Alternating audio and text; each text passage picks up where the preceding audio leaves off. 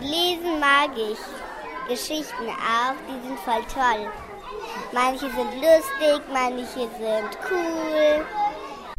Und das findet nicht nur die siebenjährige Jamur, sondern noch ungefähr drei Dutzend andere Kinder aus verschiedenen Kulturkreisen, die hier im interkulturellen Zentrum in Heidelberg in kleinen Gruppen in ihrer Muttersprache vorgelesen bekommen.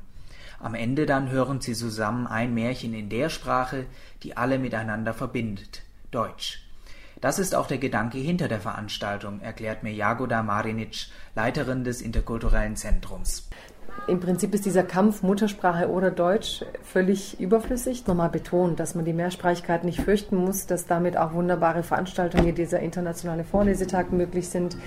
Soll auch so die Angst nehmen, so es muss jetzt hier unbedingt eine Sprache geben, ne? sondern das, die, das Sprechen jeder Sprache.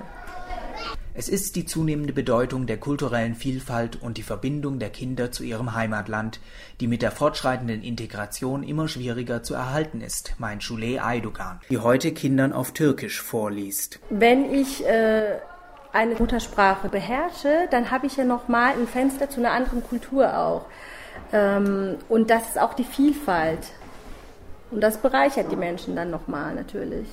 Ich finde auch, wenn gewährleistet ist, dass die Kinder in der Muttersprache wirklich sicher sind und gut beherrschen, ist das das Fundament für eine zweite Sprache. Das ist einfach so.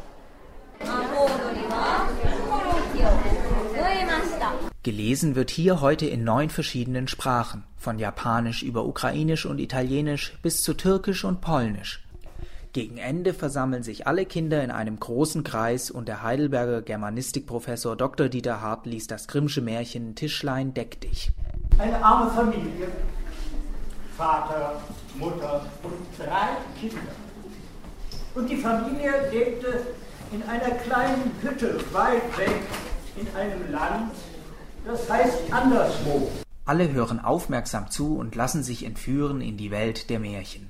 Das Schicksal des Sohnes fesselt sie alle sehr, doch sein Tischlein will sich einfach nicht mehr decken. Aber vielleicht, wenn sie es mal alle zusammen probieren.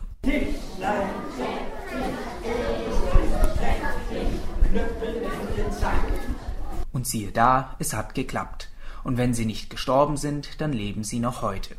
Die Kinder jedenfalls dürfen nun nach einem aufregenden Tag nach Hause. Ihr Vorlesedurst ist für heute gestillt.